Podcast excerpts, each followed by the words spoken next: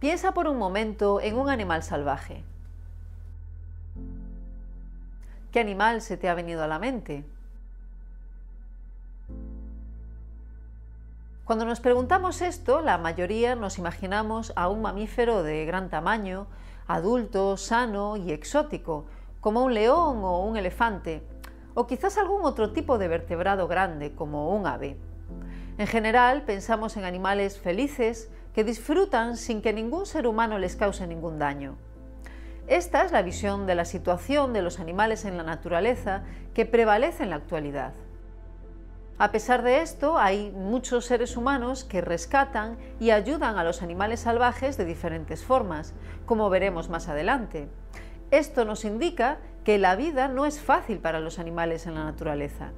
Sin estas acciones, muchos de ellos sufrirían y morirían.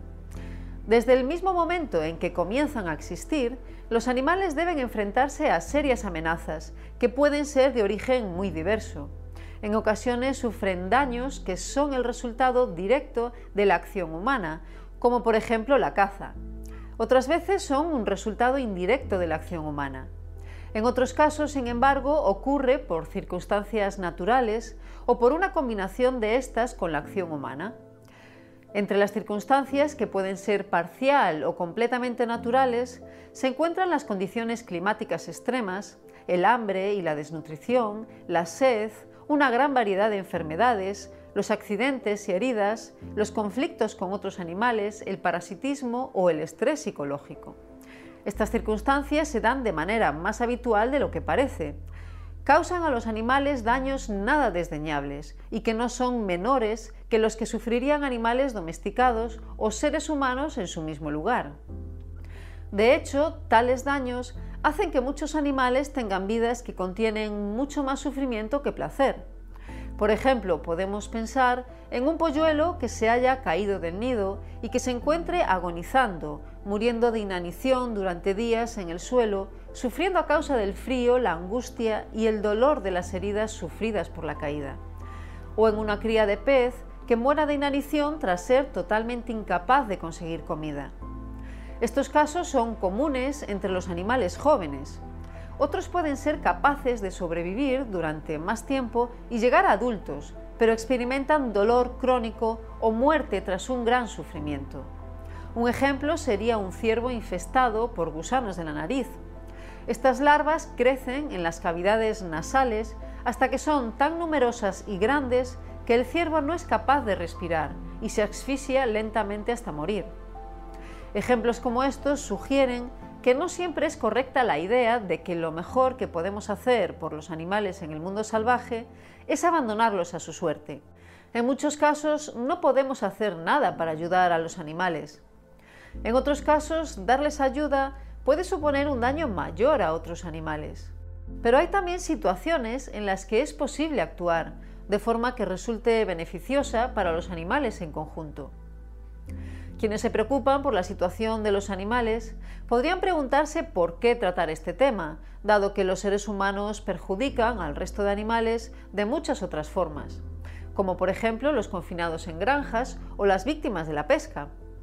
Ahora bien, la preocupación por los animales que sufren por otras razones no es más que una expansión de esta preocupación no existe contradicción alguna en el hecho de preocuparnos por todos los animales estén siendo dañados por seres humanos o por otras causas, como por ejemplo condiciones climáticas extremas o enfermedades.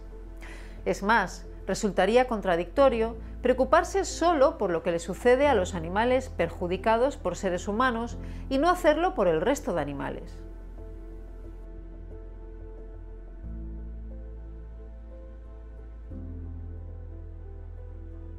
Para comprender mejor la importancia del sufrimiento de los animales salvajes, necesitamos ser conscientes de que muchos animales tienen vidas repletas de sufrimiento. Casos como los que vimos hasta ahora son mucho más numerosos de los que podríamos pensar en un principio. Esto podemos verlo al examinar el modo en el que cambian las poblaciones de animales y cuáles son sus tasas de mortalidad durante la juventud, como se estudia en el campo de las historias de vida de los animales. Un factor clave para esto es la estrategia reproductiva que siguen los diferentes animales. En la naturaleza hay algunos que se reproducen teniendo solamente una cría cada vez. Estos son animales que por lo general prestan un gran cuidado parental a las crías para aumentar las posibilidades de supervivencia. Sin embargo, la mayoría sigue una estrategia reproductiva muy diferente, consistente en traer al mundo a un gran número de crías. La tasa de supervivencia de estos animales al inicio de su vida es normalmente muy baja. Si el animal en cuestión se reproduce solo una vez durante su vida y la población permanece estable, la consecuencia es que por cada camada o puesta de huevos, de media solamente dos crías llegarán a la edad adulta, es decir, una cría por progenitor. Si se reproducen varias veces, la proporción de supervivientes se reduce aún más.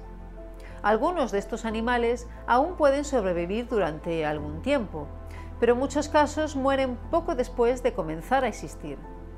Por otro lado, algunos de ellos puede que no sean sintientes, pero muchos sí lo son y a menudo mueren de formas que probablemente sean dolorosas, en ocasiones en un grado extremo. Pueden morir de hambre, de frío, por enfermedades o ser matados de formas violentas. Y puesto que mueren muy jóvenes, probablemente lo hagan sin haber tenido antes la oportunidad de experimentar alguna clase de disfrute. Su vida, por lo tanto, probablemente contenga más sufrimiento que felicidad, y en muchos casos consiste en poco más que el dolor de la muerte. Este es un motivo crucial por el que el sufrimiento de los animales salvajes es tan importante y también muestra que el hecho de que haya distintas formas de ayudar a algunos de estos animales puede suponer una gran diferencia para ellos. A continuación veremos algunos ejemplos de diferentes causas de sufrimiento de los animales salvajes y de formas de darles ayuda.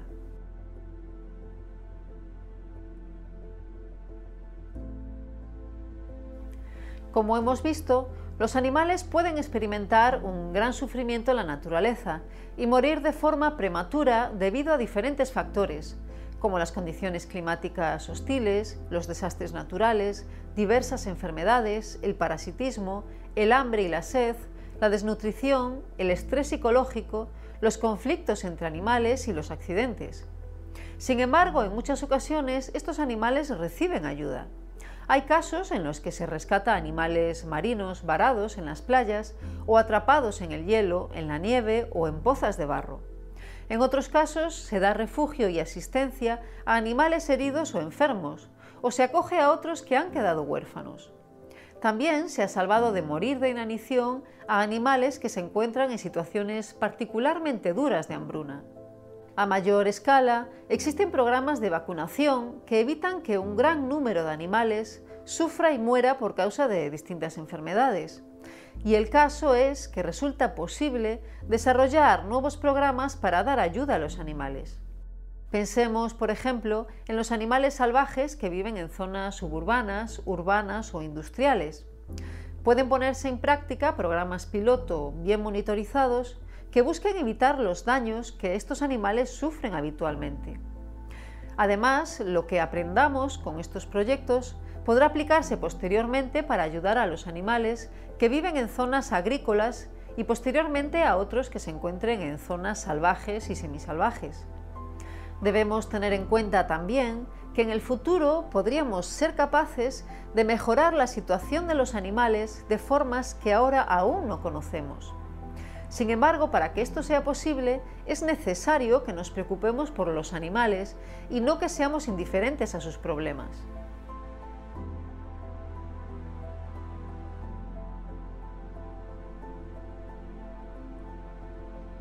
Hay quienes no se preocupan en absoluto por lo que les ocurra a los animales, a pesar de que estos también pueden sufrir y disfrutar. Esto es un ejemplo de la forma de discriminación conocida como especismo, la discriminación de quienes no pertenecen a una cierta especie. Sin embargo, hay también quienes se preocupan por los animales, pero sin ser conscientes de lo que les sucede a los animales salvajes. Hemos visto algunos ejemplos de formas de darles ayuda, pero la mayoría nunca imaginaría hasta qué punto los animales la necesitan. Hay razones por las que sucede esto. En primer lugar, a menudo se desconoce cómo son las vidas de estos animales. en concreto que sus probabilidades de sobrevivir sean tan pequeñas. Además, en ciertos casos, aunque se tengan conocimientos al respecto, no se reflexiona en profundidad sobre lo que realmente esto supone para los animales en cuanto a su sufrimiento. En segundo lugar, hay sesgos cognitivos muy difundidos que distorsionan cómo pensamos que es la vida de los animales en la naturaleza. Como hemos mencionado al comienzo de este vídeo, cuando la mayoría piensa en animales salvajes, la imagen que viene a la mente es la de grandes animales, probablemente mamíferos o quizás aves grandes. En cualquier caso, vertebrados casi con total seguridad. Es más, en casi todos los casos se piensa en animales adultos. Hay quienes pueden pensar en leones y tigres, quizás en jirafas, elefantes, lobos, águilas, pero casi nunca en peces o invertebrados, y tampoco en animales jóvenes, o que acaban de salir del cascarón. Sin embargo, estos últimos son la abrumadora mayoría. La mayor parte de los animales que existen son pequeños y mueren muy jóvenes.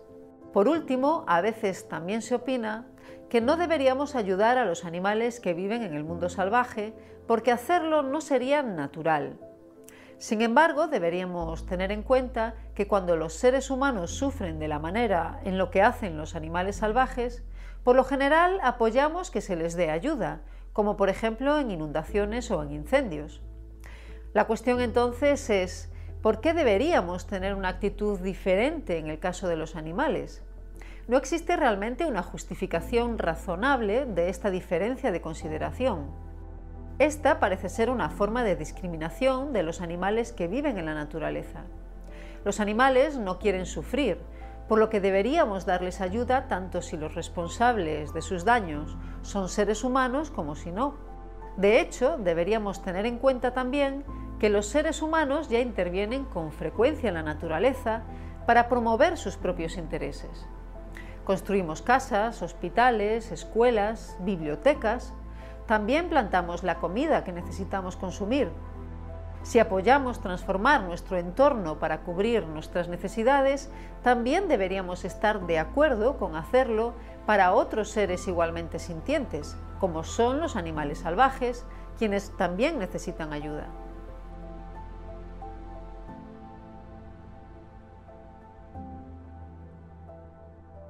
Cuanto más aprendamos sobre cómo podemos ayudar a los animales, mejor serán los resultados que logremos para ellos.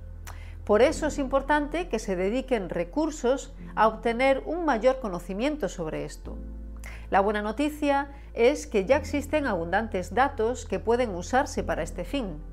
La ciencia veterinaria ha evaluado el bienestar de los animales domesticados, pero también ha examinado el de los animales salvajes y en biología se ha investigado la dinámica poblacional de estos animales, sus historias de vida y las formas en que interactúan con otros animales y con el entorno.